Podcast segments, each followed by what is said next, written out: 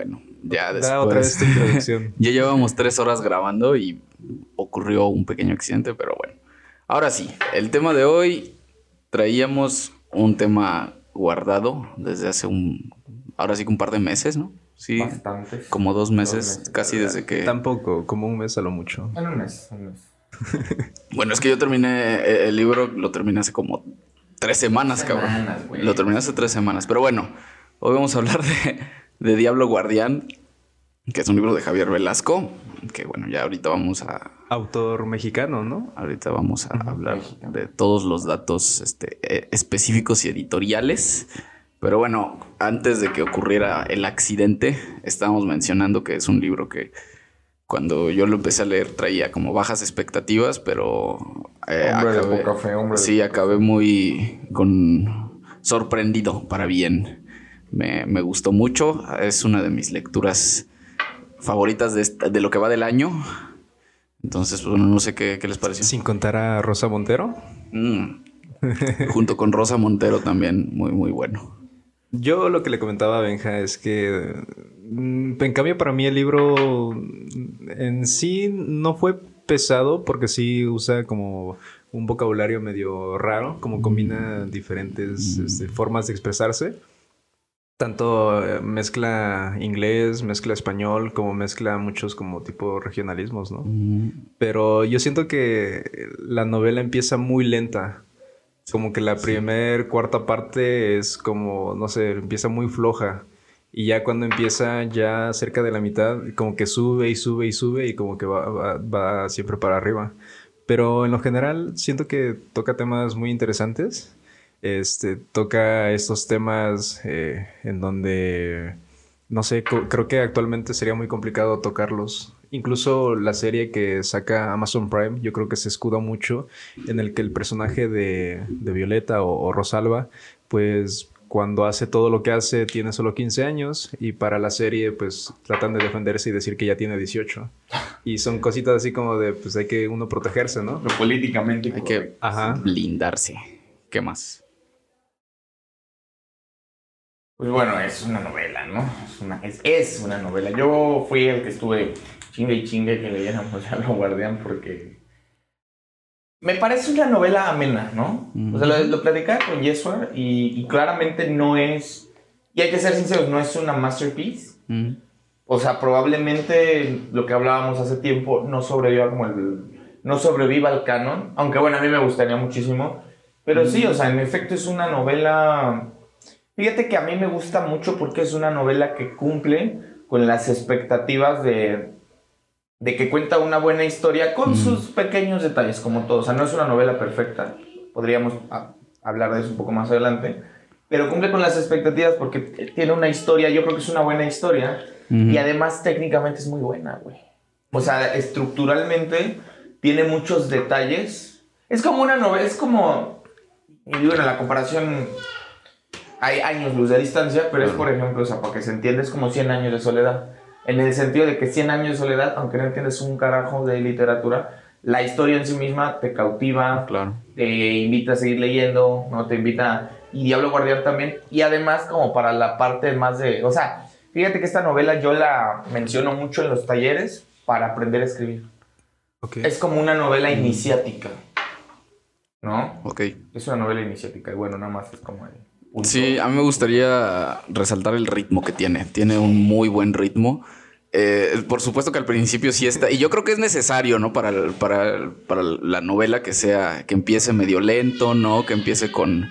con tanto con la historia de Pig, que bueno, que, que se centra la historia en dos personajes principales, ¿no? Que es eh, Violeta slash Rosalba y Pig, ¿no? Que, que a la par cuenta un capítulo de la historia de, de esta chica y el siguiente capítulo es sobre la historia de Pig. Que, que, que, que, bueno, agradezco saber qué es la novela total. porque- No, no, porque tiene... No, sí, sí. tiene, tiene estos que, que dices, o sea, al principio no tiene ningún puto sentido, ¿no? Que La empieza...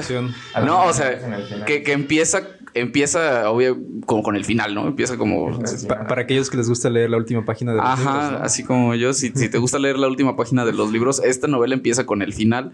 O sea, ya desde el principio sabes más o menos, tienes una idea de para dónde va y no, no tienes idea de por qué en qué momento se van a cruzar las dos, estas dos historias. Que por cierto, hay un libro por ahí de Murakami que se llama Kafka en la orilla, que, maneja una narrativa parecida. Sí, que son dos personajes que no tienen, aparentemente no tienen nada que ver uno con el otro, pero conforme va avanzando la historia, pues bueno, tienen este, tienen la, historia es, en común, ¿no? Entonces, eh, el ritmo es muy bueno. Yo creo que eh, me, recuerda a estas películas de Darren Aronofsky, ¿no? Que al final el clímax de, de, sus películas es espectacular, ¿no? El final termina, o sea, sientes que el cuerpo se te va también y yo creo que esta novela tiene eso, ¿no? es algo que a mí me gustó mucho, que cada, cada, cada, cada capítulo te incita a leer el siguiente y el siguiente y el siguiente, ¿no? Obviamente Digo, no, no sé, no, sé cómo catalogar si es muy buena o buena nada más, o es una novela que, como dices, cumple y a mí en lo personal me ha gustado mucho. A mí me gusta el manejo de los narradores. Eh, siento que maneja muy bien esta parte de los narradores. En principio, pues, como tanto como se ve un narrador femenino, pero al mismo tiempo del otro lado, en, la parte de Pig, se nota, ajá, se nota ese narrador más, no sé, más masculino y, y, diferente, porque incluso en el lenguaje, cuando es, no sé, este Rosalba quien cuenta, no sé, su historia, se ve más, no sé, como si te lo contara tu amiga, la de la fiesta, la que es muy descontrolada. Pero, ajá, de este lado tienes al narrador de, de Pic, no sé, más, centrado, más hermético, incluso más, como que más cohibido. Y, se ve como el contraste, pues, de alguna forma entre ambos. Sí, fíjate que el manejo de, de la narración también, sí es cierto, es muy interesante porque Violeta se supone que el lo que pasa con la historia es que Violeta es mediante grabaciones está contando su historia, ¿no?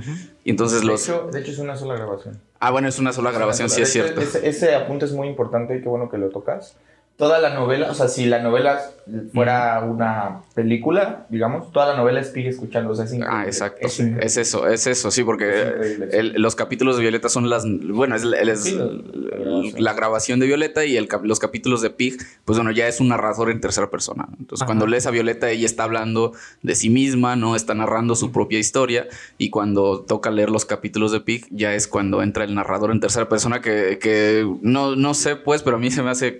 Los primeros primeros capítulos se me hacía medio raro, como que no alcanzaba a entender, ¿no? Como que me aburría un poco leer la, historia de Pig, pero supongo que es necesaria, ¿no? Para, para poder entender el contexto, precisamente porque al final cuando ya todo se conecta es, es muy bueno, pues, ¿no? no sé si les pasó a ustedes, pero en el momento como justo a la mitad, cuando, el, no sé, como que siento que las historias de Pig tienen más sentido, cuando ya empieza a trabajar, no sé, como publicista, como que se me hacía más interesante, esperaba más los capítulos de, de Pic, porque al mismo tiempo decías, ok, se está mezclando aquí con, con Rosalba, pero todavía no sabes sí, en, qué momento va, a llegar, ¿no? Es y, y, se me hacía más interesante porque justo en esto veías como todo, todo este tramo en donde este, Violeta pues estaba pasando por un momento así como ella no te lo plantea, el libro también no te plantea escenas explícitas, que eso se me hace un toque muy interesante, cuidar esa parte de no caer en el morbo de mostrarte escenas, no sé, como que muy, muy realistas,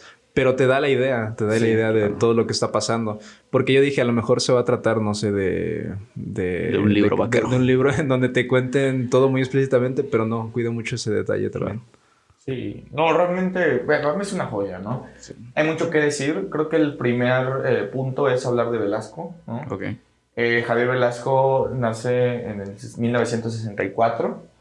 Eh, vive, yo creo que prácticamente toda su vida en la Ciudad de México. Y es un caso interesante de escritor, ¿no? Ya saben que, güey, el chisme de escritor está padre, así como hablábamos de Saramago, su militancia de izquierda, ¿no? Claro. Javier Velasco es un caso raro porque es un chavito de la clase alta, güey un chavito bien.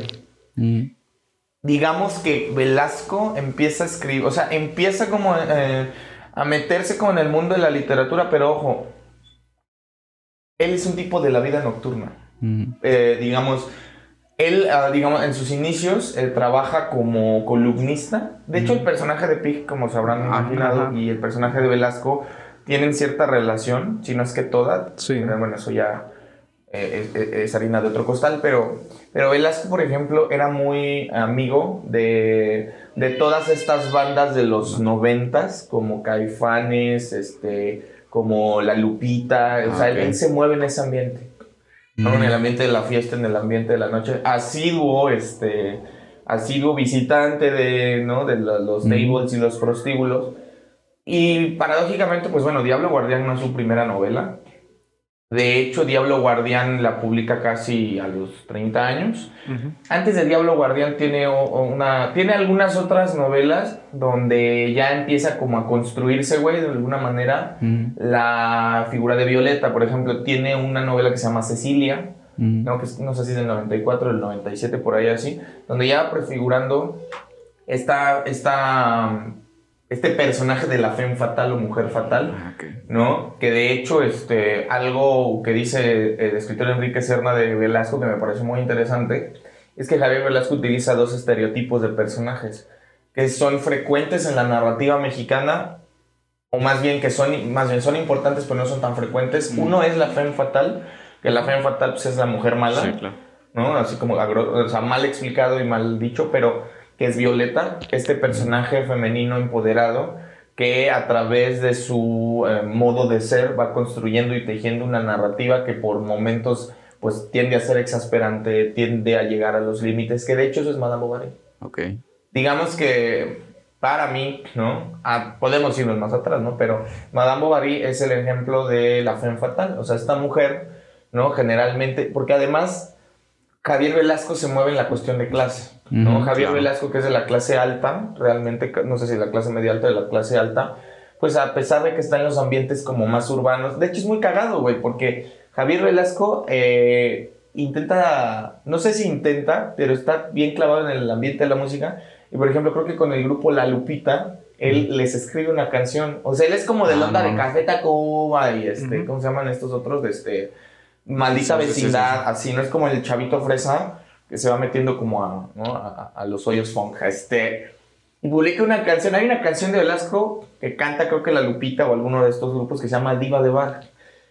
Y hablar de eso, o sea, realmente Velasco ya va cocinando desde mucho tiempo, al menos unos 9 o 10 años antes de Diablo Guardián, la idea de Violeta. Ahora, ¿qué es lo que sucede con Velasco? Pues Velasco, ah, perdón, hablé de la Femme Fatal, el otro es el pobre diablo. Mm. El pobre, el pobre diablo es un personaje bien interesante porque el pobre, diablo, el pobre diablo es. O sea, este personaje que por momentos tiene, no, tiene así como secuencias de introyección, ¿no? Claro. El pobre diablo es un hombre intelectualmente pues muy avesado, muy listo, pero curioso que nunca puede materializar sus deseos. Claro. O sea, es el tipo que quiere que le pasen cosas y rara vez le sucede. Y hay muchos ejemplos de esto. Eh, por ejemplo, hay un escritor mexicano buenísimo que de hecho eh, Luis Estrada adapta uno de sus libros, La Ley de Herodes. Ah, ok. Es del escritor mexicano Jorge Ibargüengoitia, que bueno, Jorge Ibargüengoitia es una cosa increíble, porque él, él, no, es- él no escribe novelas de amor, ¿verdad? Él más bien hace como sátira política. Y el pobre diablo es un personaje muy frecuente, por ejemplo, en Jorge Ibargüengoitia, es decir, un personaje, repito, que es el, el- el personaje principal de la historia, pero que carece de la voluntad, del poder, del carácter, de poder eh, alcanzar sus objetivos. Porque si, si vemos aquí, eh, Pig siempre está a merced de lo que Sí, vaya a suceder, claro. ¿no? Parece que Violeta, a diferencia de Pig, Violeta es un personaje muy, em, vamos a decir, muy novelable, Mm. porque Violeta rompe esquemas, este, hace planes, se va, viene, ¿no? Y Pig no. Pig es más como lo que le vaya pasando, ¿no? Entonces, ese tipo de, estas dos figuras las va cocinando Velasco, y es muy interesante la historia porque Violeta está inspirada en una tebolera. ¿no? Eh, es, es bien chido porque Velasco se va de juerga, termina en un, en un putero, se lleva a una de las teboleras, ¿no? Y entonces, yendo con, ¿no? Está en el coche con tebolera, bla, bla, bla, bla, y entonces ahí le surge la idea de, de construir a Violeta. Ojo, es bien interesante porque en el momento en el que Velasco empieza la novela, Velasco acaba de perder la chamba, no tiene lana, o sea, está aquí en la quiebra total y se la pasa echando la chela. No es un mini cualquiera. Entonces es un chaborruco cualquiera. Entonces digamos que es como el rayo de iluminación, que es casi como lo que le pasa a García Márquez de que se encierra 18 meses a... Velasco por alguna extraña razón encuentra un mecenas, o sea, un benefactor. Y fíjense lo que es el tipo. O sea, el tipo a mí me parece... ah, no me parece el modelo de escritor al que uno aspiraría porque no es el modelo típico de escritor, es un tipo ruidoso, es un tipo eh, que hace chistes, o sea, tú lo ves en la televisión y, y no crees que, que, que pueda escribir algo como Diablo Guardia, ¿no? Con todo el respeto del mundo para Velasco. Pero, ¿qué hace Velasco? Consigue un benefactor, un diputado o alguien de la vida Mm. pública y le vende, la, le vende la idea de la novela, güey. Está muy cabrón, o sea, le dice como, ¿sabes qué? Voy a escribir una novela que va a ganar un premio de tantos miles de dólares. Mm. Necesito que... Y se encierra a escribir Diablo sea, es una cosa increíble. Se encierra durante no sé cuánto tiempo, se encierra, él mismo lo ha platicado. O sea, que llega, ya tiene como tan cocinada la historia y lo que va a suceder, que literal el tipo se encierra, deja la fiesta, deja los amigotes y se clava a escribir y gana la novela. güey Sí. es una de las grandes, es como una de las grandes historias de la literatura contemporánea, ¿no? Y ya nada más como para poner los puntos sobre las IES. Javier Velasco, y eso ahorita voy a hablar un poco más adelante, pertenece, por eso decía que Diablo Guardián es una novela interesante, iniciática, pero es una novela técnicamente muy buena, porque hace referencias que a lo mejor no son tan evidentes, pero eh, Javier Velasco está completamente influenciado por el boom latinoamericano Mm. y sobre todo también por el English Modernism, el mo- modernismo inglés, también hemos hablado un poco de eso. Y además es, es curioso porque esta modalidad de Violeta hablando es una novela muy oral, una novela de la oralidad, que reproduce un modo de habla de un momento determinado, de una clase social determinada, que son, yo diría, el- los nuevos ricos. Yo creo que Violeta representa a esta clase de nuevos ricos, a personas que vienen de los estratos más bajos y que aspiran Ujú. con llegar como a cierto nivel de vida que se relaciona con la cultura norteamericana.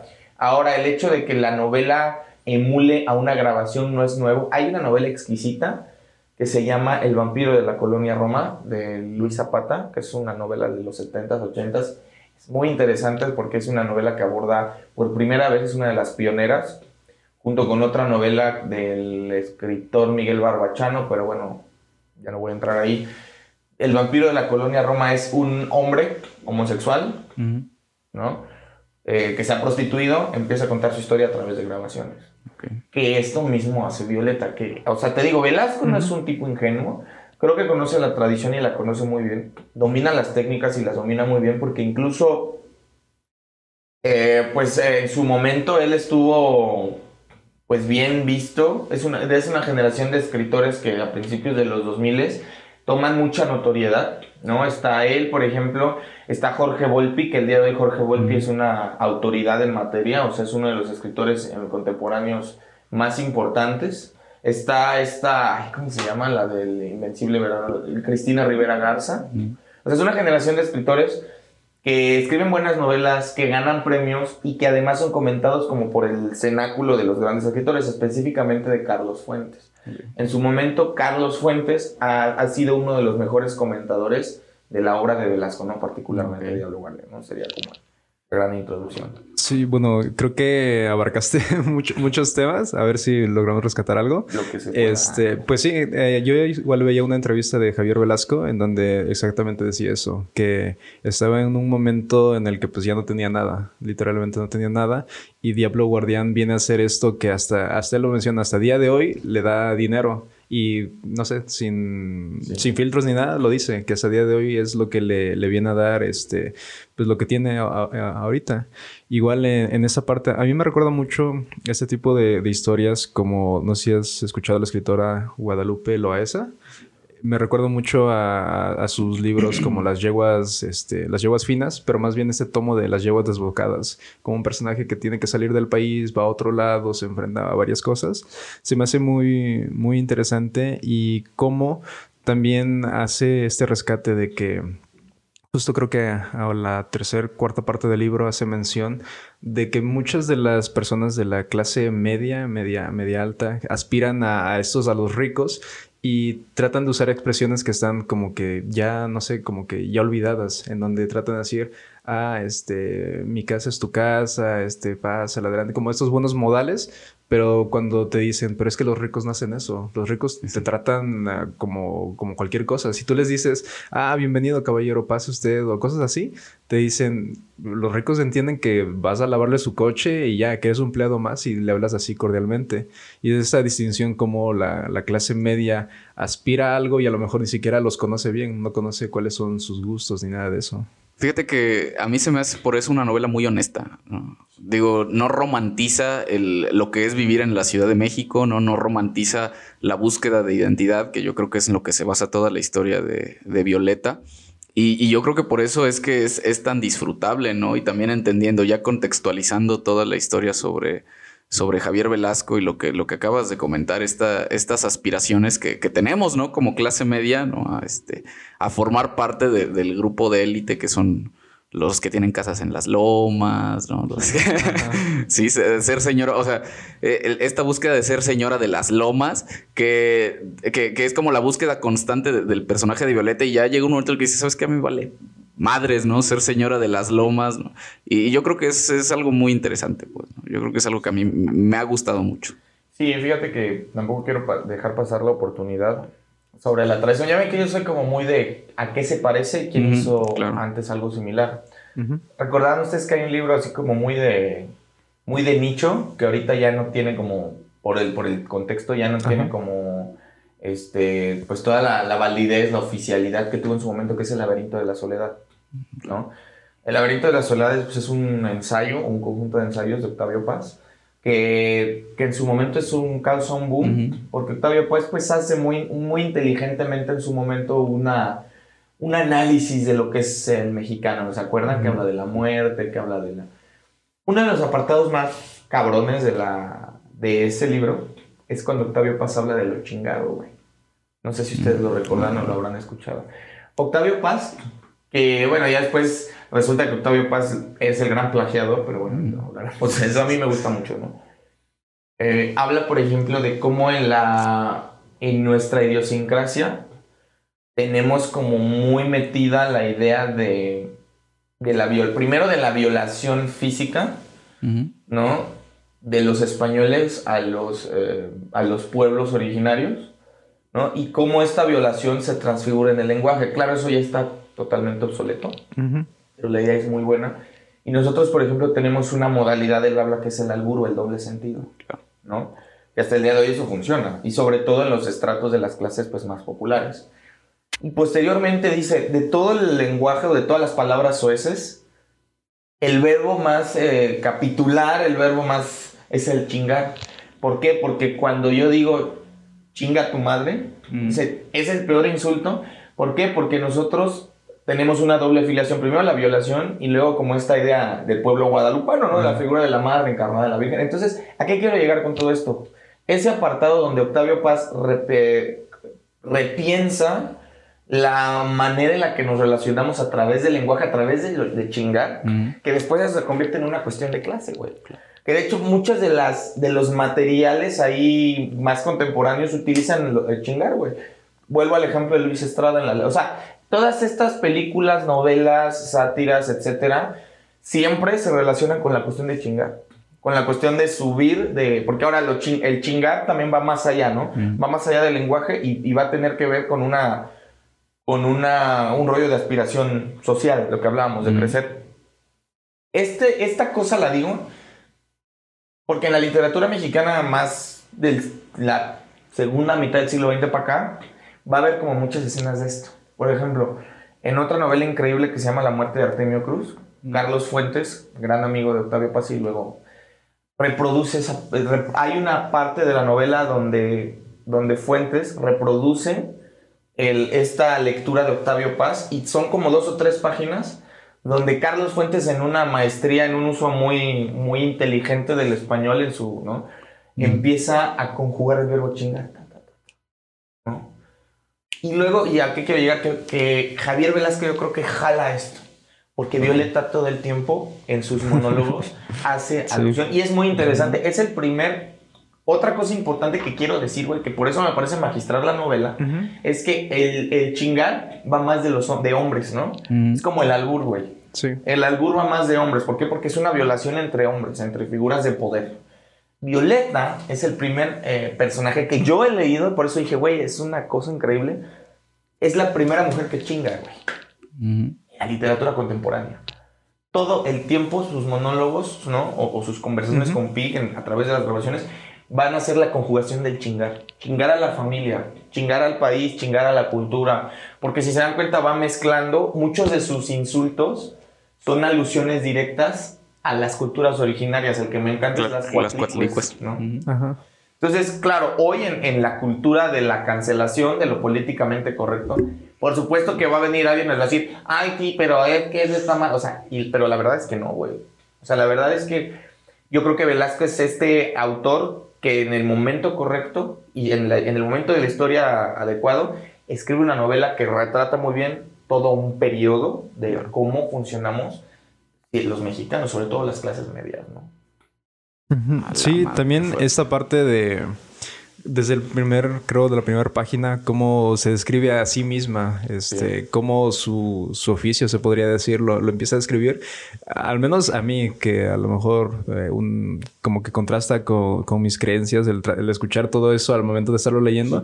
Sí, fue así como de, ok, entonces ya desde el primer, las primeras páginas te dice el libro cómo va a ser el tono que va a marcar todo.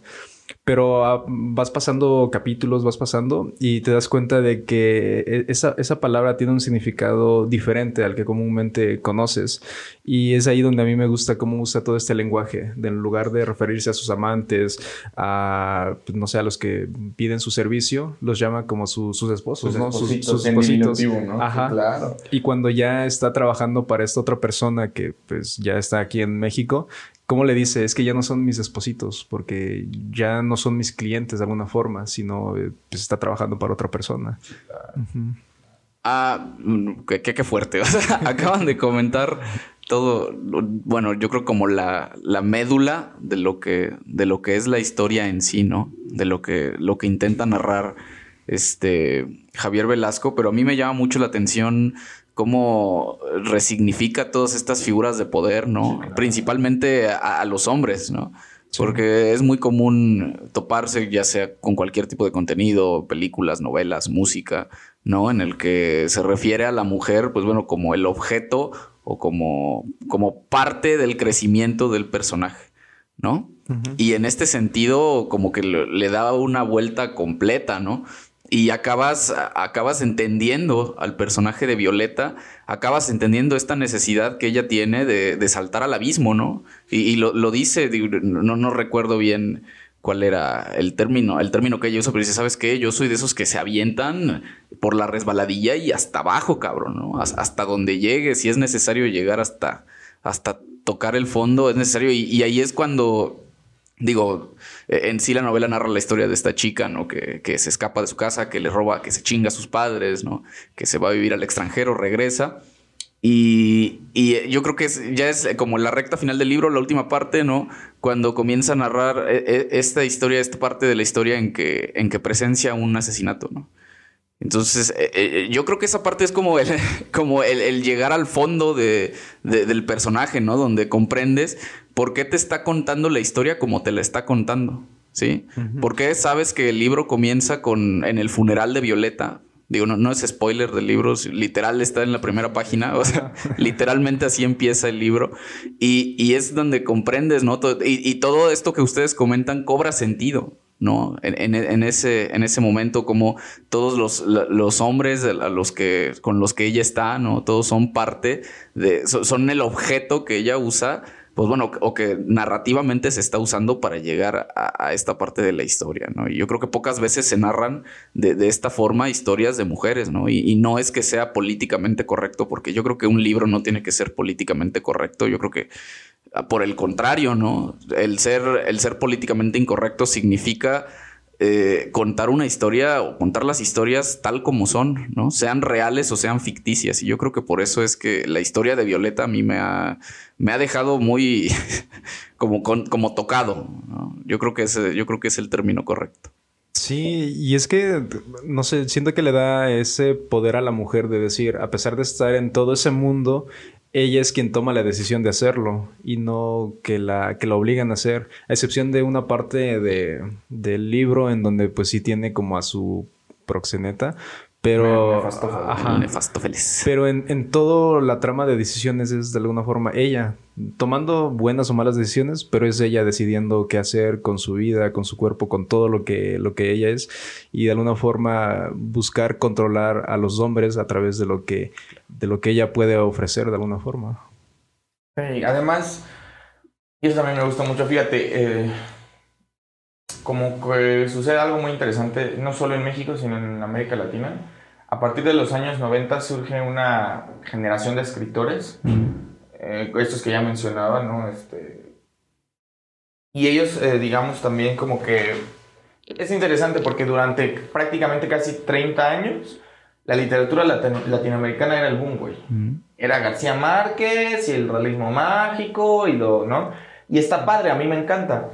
Pero en los 90, por ejemplo, en, en México aparece un grupo de escritores eh, encabezado por Jor- Jorge Volpi que se llama La Generación del Crack que de alguna manera, o sea, claro, la generación del crack de cierto, en cierto sentido está en deuda con el boom, pero ellos tienen como una propuesta muy inteligente que es, güey, es que ya no estamos viviendo en el realismo mágico. Eh. O sea, ahí estamos viviendo una mezcolanza de culturas, sobre todo la cultura americana, güey. Claro. O sea, por ejemplo, recordemos en los años 80, en México, digamos, o desde los 70, hay eventos importantísimos como Zona Vándaro como es la, la pululación, o la, sí, pues de un modelo de música que está fuertemente inspirada por el movimiento hippie, Mm. posterior- posteriormente por el movimiento de los punks, ¿no? Y así podemos ir, o sea, grupos como el Tri, posteriormente grupos como Caifanes, de- del cual Velasco está ahí muy metido. Eh, Y digo esto porque hay muchas referencias. Eh, curiosamente creo que no hay una sola canción, porque si, si recuerdan, Violeta, tanto Violeta como Pig, son muy auditivos. Todo el Mm, tiempo están sí. escuchando música. De hecho, yo alguna vez en la universidad expuse este libro y yo me di a la tarea de recopilar qué canciones aparecían. Digamos que el soundtrack de la novela, que eso está cagado, ¿no? O sea, una novela con soundtrack es eh, Passenger, Passenger. de Iggy Pop. Los que conocen a Iggy Pop saben que Iggy Pop es un estandarte del, del punk rock Sí, claro. eh, de mediados de los 70s. Que de hecho ahí está muy hermanado, de alguna manera está hermanado con Trainspotting, ¿no? Mm. Es como un poco la misma onda.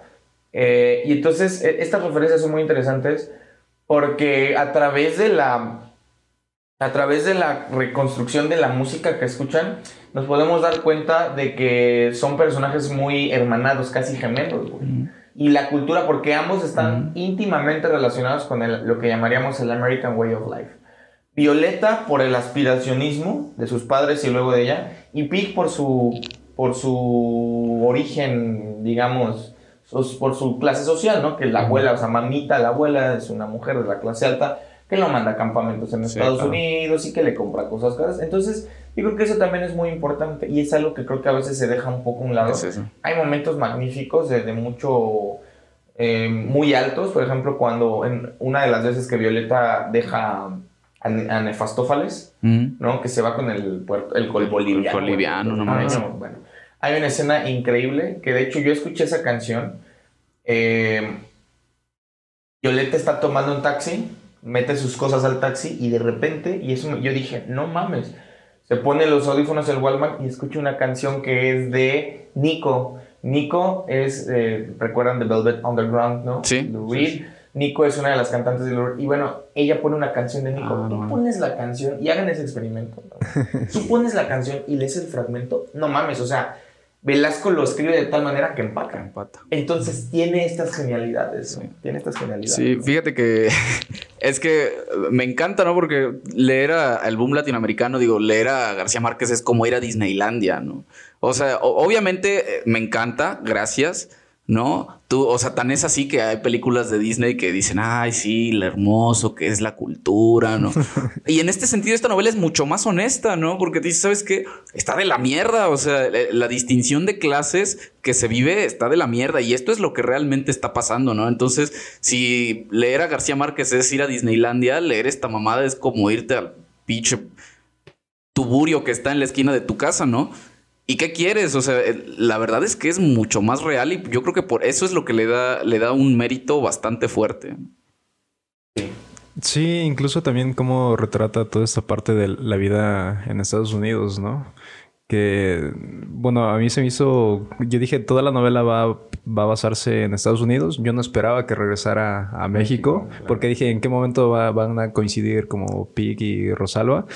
Pero me gusta cómo retrata toda la parte de, de Nueva York, toda esta de de cómo incluso hay un submundo, o, quién sabe, Eh. había un submundo en toda esa parte del el hacer negocio en los hoteles, ¿no? En los lobbies, el trabajar, y cómo ella ya tenía muy organizado su vida, que decía, voy a sacar tanto y tanto. Y luego también cómo hace un recuento de, en esa parte donde trata de dejar la, la cocaína. Y dice, este, si, si hiciera un recuento de todo lo que me, me- me he metido, dice, ahorita podría estar viviendo tranquilamente.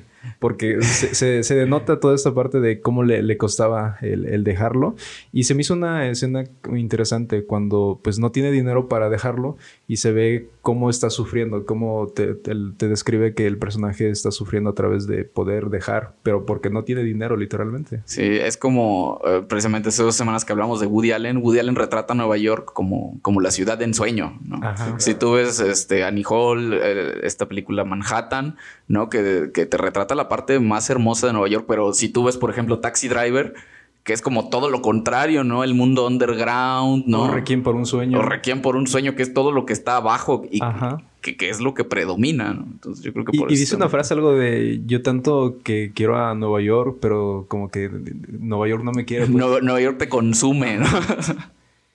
Sí, es, es- y es muy interesante que...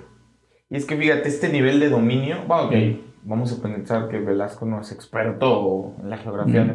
pero es que es este, yo creo que es el nivel de exigencia que se le pide a cualquier buen Claro. escritor. O sea, porque claro, es bien fácil, caso de Hemingway, hablar de transpotting en Escocia, pues güey, pues el vato es escocés. o Claro. sea, o escribir este, ¿cómo se llama? Requiem for a Dream, pues ¿por qué no? Claro. Pero este es, este es algo, y fíjense, es algo que sí es importante. Velasco es un escritor mexicano que se escribe una novela donde el personaje violeta el, el- Sí, el- el ambiente es Nueva York, o sea, y eso es rescatable. Sí, por Y supuesto. eso es rescatable. Igual Jorge Volpi tiene, volviendo, es que es una generación muy interesante de escritores que, que intentan como que salirse de la zona de confort. O sea, está padre, güey, ¿no? O sea, está padre ser Octavio Paz, escribir sobre el mexicano y chingar. Pero son escritores que dan el paso más allá. O sea, la premisa es qué pasaría si yo escribo, o sea, por ejemplo, Jorge Volpi, su primera novela, eh, no me acuerdo el nombre, es una novela muy interesante porque Jorge Volpi, agarra y escribe una novela sobre la Segunda Guerra Mundial, güey. Así. Y, muy cabrón, o sea, fíjense, que, que ahí es como nota al pie lo- a lo que quiero llegar, o sea, la maestría de nuestros escritores, ¿no? Y la novela básicamente es un oficial, e- está escrita como si estuviera traducida del alemán al español. Ah, la madre. Chingate esa, güey. Chingate, o sea, no, es o un, sea, un metalibro, no cabrón. nada más, no nada más es Ah. la novela y ay cielo, no, no, no, es una novela que, el vato la escribe como si él no fuera hablante nativo del español, o sea, no mames. Y, Velasco está por ahí, güey, ¿eh? Sí. Porque además mete frases hechas de los gringos, mete frases hechas de los chilenos, mete frases, o sea, Javier Velasco tiene un dominio de los registros lingüísticos muy cabrones. Porque, ojo, ¿eh? algo que sí le reconozco y por lo cual digo, maestro, yo no recuerdo ningún otro personaje que hable como Violeta. Fíjate que hay, eh, digo, hablando de la esencia de lo que es el libro, hay un capítulo que a mí me voló la cabeza, teniendo en cuenta que la historia de Violeta es toda la grabación completa. Violeta empieza a contar, y yo creo que es la parte que para mí donde ya el libro comienza a agarrar forma por completo, cuando empieza a contar esto de las postales. Ah, Dice- Ah, no mames. sí. Aquí estoy yo sentada tomando un café y me está pasando eso, y son como 10 postales, no, más de 10 postales. Sí, que dicen, no, eh, Como invierno 13. del 91, ¿no? No Exacto. Güey, sí. es un recurso espectacular, cabrón. O sea, teniendo en cuenta que te está contando, estás, estás leyendo una historia que está escribiendo un güey inventado que está, que, que se basó escuchando la grabación de una morra, o sea, y te está contando las postales. Yo creo que ahí es donde yo dije, este pedo está fuera de todo lo que yo conozco, ¿no? Sí. Eh, Digo, pocos autores tienen la capacidad de retratarte mediante la escritura ese tipo de cosas, ¿no? Porque obviamente hablando de contenidos audiovisuales es mucho más sencillo, ¿no? Pero cuando te lo ponen de esa forma, o sea, y, y estás, y, y entonces te estás imaginando tú las postales y aparte te las está explicando y aparte, no, no, espectacular. Y, Y esa parte de las postales siento que rellena mucho de, las de la historia, porque a fin de cuentas ya sabes que está pasando por un momento complicado, que está tratando de dejar a su, pues a su proxeneta, pero al mismo tiempo te rellena qué tan mal fue el vivir eh, con él, vivir esa, esa temporada, y al mismo tiempo que, que le cuenta, ¿no? Que él lo engañó incluso con el amigo de, de, su proxeneta o así, pero cómo te va retratando a través, creo que son como 13, 14 postales, y pequeñitas, porque yo... Porque él maneja capítulos muy largos, párrafos muy largos, pero cómo te lo va contando a través de estos pequeñas imágenes. y lo visualizas porque te dice, yo estaba así y así, y al final te dice, y esta era la imagen. Aunque me ves riendo en, esta postal que te cuento así, todo eso es lo que yo estaba pasando. y, lo más cagado es que lo, eh, ni siquiera son, o sea, dentro de todo el universo, o sea, ya, ya estando tú leyendo eso, sabes que él, que Pig tampoco está viendo las postales, ah. ¿no? Ah, no, o sea, las está escuchando. Entonces tú estás escuchando, o sea, es, como todo un metaverso en tu cabeza que no entiendes, ¿no? O sea, muy cabrón. Fíjate que ahí. Y es que por eso me gusta el boom. O sea, por eso te digo que Pig es. Pig, no sé si recordarán en una de las partes, hace una alusión muy directa cuando habla del detector de Faulkner. muy al principio. Porque el personaje de Pig es un, O sea, está cagado porque el personaje de Pig es Velasco escribiendo. ¿No? Ya había hablado de Faulkner y, y, había hablado de Benji cuando hablé, creo que de 100 años soledad o algo así. Una cosa muy interesante que tiene la narrativa de Faulkner es que él hace estos giros, güey. O sea, de repente, no sé, tú estás hablando conmigo, por decir algo, pero Faulkner no solamente retrata lo que tú estás diciéndome, retrata lo que tú estás pensando en el momento en el que estás hablando conmigo. O sea, esa madre está muy cabrona. Sí. ¿No? Y yo creo que Pig hace cosas muy similares. Por ejemplo, otro gran escritor, es que hace alusiones, ¿no? Que uno las conoce y se vuelve interesante. Es eh, Cabrera Infante. Cabrera Infante no lo conoce ni en su casa pero es un escritor increíblemente bueno, que escribe una novela que se llama Tres Tristes Tigres, güey. Mm. Tres Tristes Tigres es una novela de 500 páginas de una sola noche en La Habana mm. antes de que caiga la revolución, antes de que caiga la dictadura de Fulgencio Batista. Y es muy interesante porque Cabrera Infante retrata cómo hablan los cubanos. Todos los cubanos, el cubano rico que viven acá, el cubano del pueblito de no sé dónde, el cubano que es militar, el cubano que es este artista, el cubano. Y entonces toda la novela es una reproducción de estos registros lingüísticos. Es lo que hace Velasco, ¿no? Entonces yo lo quiero aterrizar así. Está muy cabrón, güey. Porque Velasco, si se dan cuenta, y es a donde yo quería llegar, nos hace como, es como el mago enseñándonos cómo hace el truco, güey. Porque hay momentos bien sublimes, güey. Bien sublimes. O sea, cuando Violeta, porque además utiliza muchos recursos propios de la poesía, cabrón. En el retrócano, en la repetición. Cuando, por ejemplo, yo me acuerdo de, al principio de la novela, ¿no? Ave María Purísima me acuso de ser yo por todas partes. O sea, Velasco lo que hace, güey, en la reconstrucción de la, del habla de Violeta, toma cosas, frases hechas, refranes, y los tuerce, güey. Los convierte en otra cosa. Y además también otra cosa muy interesante es como el collage de, frases que va construyendo, ya no solo en español, sino también en inglés. Cuando encuentras Superman y, que, ah, hay, hay, un leitmotiv muy cabrón, que es una parte de la canción de, de, de hip hop, de Isolation, I need some loving like a fastball needs control. Ah, claro. todo el tiempo lo va repitiendo. Sí. sí, sí, claro. ¿No? O sea, son, son recursos, eh, o, sea, no, no, o sea, no solo de la literatura, sino de poesía, música. incluso, o sea, cosas como de comedia, ¿no? El recuperar algo que dijiste antes y volverlo a meter. O sea, son cosas que... Muy interesante, pues. Mira, y es que es un libro muy subrayable, güey. Claro.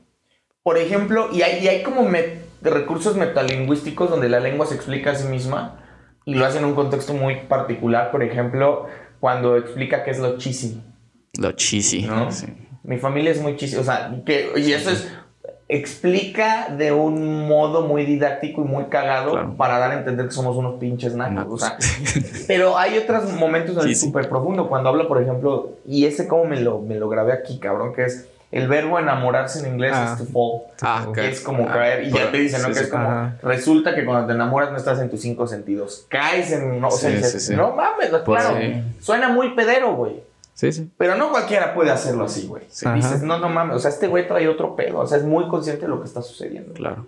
De cómo va construyendo una narrativa a través del lenguaje. Y bueno, nada más quería mencionar, eh, ya para ir como cerrando un poco la pinza que hay grandes escritores con recursos lingüísticos eh, y que han quedado un poco olvidados. ¿no? Yo quería mencionarles uno, a ver si en algún momento lo podemos leer, se llama Manuel Push.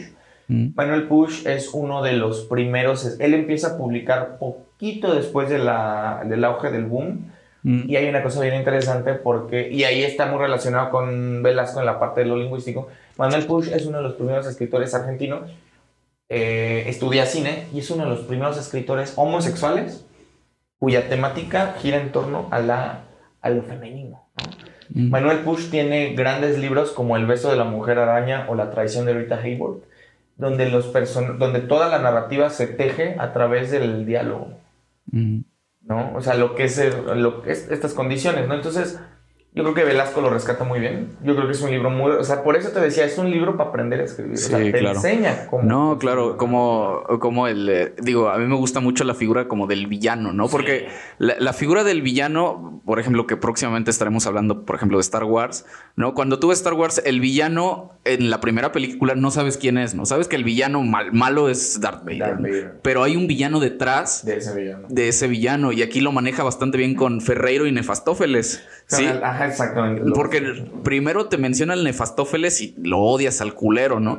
Pero por ahí desde antes, desde el principio del libro, comienza a mencionar a Ferreiro. Dice, si tú, tú ves a Ferreiro y a su familia y son unos culeros y como que te lo deja al aire, ¿no? Y lo retoma hasta el final que, también ya, ya estando dentro del libro, como que dices, va, ¿no? Que se lo encuentra aquí en Cuernavaca. Y es como, bueno, o sea, va. Te la compro, güey, porque la neta lo que me estás dando vale la pena, ¿no? Te la compro, güey. te, la compro sin pedos, ¿no? Y entonces esta figura del villano la maneja tan bien que es una de las cosas que si bien te cuenta desde el principio, te está contando el final, no sabes que el puto Ferreiro es Nefastófeles al final. No lo Exacto, no lo relacionas y cuando lo lees dices, hijo de puta, ¿no? O sea, te deja así. la neta, yo creo que pocas, pocas veces se, encuentra uno con este tipo de, giros que, dices, va, güey, va. El día que quieras te la compro, cabrón. Sí, yo lo último que podría decir de, esa parte sería cómo, cómo en esa parte que está en Estados Unidos eh, trata de buscar, no sé, no ayuda, pero cuando se topa con los latinoamericanos, cómo todo se torna en algo negativo primero conoce, no sé, creo que es al, boliviano o al que le, le, da la cocaína. Eh, en Las Vegas, ¿no? Ah, en Las Vegas. Luego como su propio proxeneta, pues es un, mexicano. No sé, como puras figuras que son latinas, pero son a lo negativo, ¿no? Como cuando te topas con estos ya en, en otro país. Pero cuando se topa con, no sé, con personajes que son americanos. Por ejemplo, su dealer dice, pues no, no platico casi nada con, Marcus. con Marcus, pero aún así, pues lo veo como un amigo, porque ya me dijo cuándo es su fecha de cumpleaños, salimos, incluso fuimos al cine, porque le dice, pues de aquí a que espere dos horas a que esté lista la, mercancía, pues nos fuimos al cine. Y le dice, creo que incluso estoy, quisiera estar más cómodo con Marcus y trabajar con él que estar con, eh, con ¿no? Y se me hace curioso como eso, porque gente que ha estado en el extranjero o así, sabe que a veces toparse con un mismo latino a veces no, no es tan cómodo, porque no sé si es esta parte de no querer ver que el otro salga adelante o, ponerle el pie, que pues es muy, no ni de los mexicanos, sino de toda Latinoamérica en cierto punto. Sí, sí, yo quiero cerrar también un poco en esta idea de yo creo que Diablo Guardián es una building roman, roman o novela de aprendizaje, mm. pero al revés, güey, ¿no? Porque, porque Rebeca, Rebeca, ¿eh? este, Violeta, Rebeca, Rebeca, buen día. No, este, Violeta se hace más ojete, güey, ¿no? Se hace mm. más culera, güey. Sí, sí, sí. Lo cagado es que no necesariamente es mala, sino que es como traviesona. Pero a mí me gusta mucho la progresión. Claro. Porque además cronológicamente te lo maneja muy bien. O sea, Violeta desde que sale de a los 15, años, hasta que vuelve y se convierte en... Entonces, eh, yo creo que es una novela de aprendizaje donde no hay un héroe, no hay una heroína, porque Violeta no es una heroína y Pig tampoco lo es. Más bien es como una oda al antihéroe. Son antihéroes, porque son antisociales, porque son anárquicos, porque de alguna manera quieren romper con el establishment. A mí me gusta mucho eso. O sea, para mí lo rescatable de Diablo Guardián es como a través de esta construcción narrativa compleja se teje una historia de aventuras una historia de amor, una crítica a la sociedad. O sea, es una novela que, si bien es cierto, no estoy seguro si es una novela total. Tendría que. En efecto, es novela Detenerme, pero lo intenta, güey, ¿no? O sea, tiene varios. Ya Vargas Llosa tiene varios caracteres, varios momentos memorables. Que puede ser una frase, que puede ser una postal. Y eso es lo que yo rescato de la. De la Tiene novela. muchos vasos comunicantes. Tiene muchos vasos, güey. Tiene, exacto, tiene muchas sí, historias. sí, Exacto, exacto, güey. sí. Tiene un chingo de vasos comunicantes. Ey, y eso es bien difícil de hacer. Sí. ¿eh? Simplemente las postales, un No. dominio total de vasos Sí. comunicantes. Sí, totalmente. Bueno. Excelente apunte, doctor. Sí. Ah. Excelente apunte. sí. Ya Bueno. estudiamos. Yo creo que va para ir cerrando, no vamos a contar el final final, lo que pasa, que digo, ya te spoilamos casi todo el libro, pero vale la pena leerlo. Lo que Sí. quiero decir es que vale la pena leerlo, vale la pena llegar hasta el final del libro, porque por ahí te, te- o sea, te- el mensaje es como el pinche viaje del héroe al revés, cabrón, ¿no? O sea, es así ya lo dijiste, es al revés, hazle al revés, pero está bastante cool. Yo creo que el, el mensaje es muy interesante, muy bueno, vale la pena, pues, ¿no? Sí, sí es uno de esos libros que, que además vas a disfrutar porque habla mucho de cómo, cómo es la vida eh, en, en nuestro país, ¿no? Como Sí. habla mucho sobre la sociedad, ¿no? Tiene temas muy, este, que, como latinoamericano, vas, vas a captar, ¿no? Y, te- y te va a gustar. Y ahí al final tiene algo muy, muy cool. Sí, Y, te- y tenle paciencia, porque si al principio, el, la primera cuarta parte del libro, tienes que agarrarle como que el ritmo de Sí. qué trata, porque llega un punto en el que esta mezcla de narradores sí es como yo siento Sí. a veces para descansar con el personaje de Pig y a veces otra vez para arriba con el personaje de Violeta, pero muy buen manejo de ritmo. Sí, sí, sí. Tiene ahí un final muy cool. A mí, a mí el final, la verdad, ya cuando. Te digo, la primera cuarta del libro me tardé. La primera cuarta parte del libro me tardé como dos semanas. Y ya de ahí al final, yo creo que en una semana me lo chingué todo, ¿no? Porque te digo, como decía al principio, tiene un ritmo muy bueno. Muy bueno. Muy, muy bueno. Sí. Y ahí está. Este, ahí está la recomendación. Este, vale la pena, léelo. Y si llegaste hasta aquí, pues nada te cuesta. Sí. ¿no? Y si podemos, ahí dejamos la playlist de, Así del soundtrack. estaría de huevo. Sí, vale la pena leerlo con Sí, la, con la sí, sí, playlist ahí oyéndola. Entonces, pues bueno, gracias por llegar hasta aquí. Gracias. Y nos vemos próximamente. Bye. Bye. Suscríbanse.